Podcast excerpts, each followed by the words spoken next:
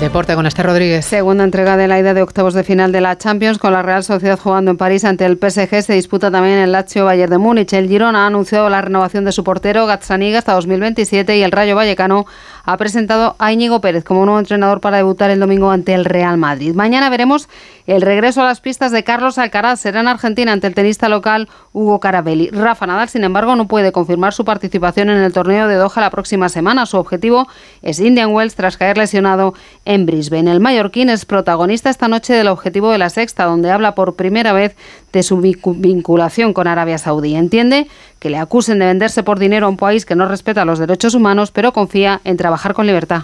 Yo no creo que, que, Arabia me necesite a mí para lavar ninguna imagen. Es un país que se ha abierto al mundo y es un país con un gran potencial. Y el país no consigue la evolución que yo creo que tiene que seguir en los siguientes 10 años, 15 años, pues te digo que me equivoqué por completo. Yo creo que voy a tener la libertad para poder trabajar con los valores que yo creo que tengo que trabajar y que sean correctos.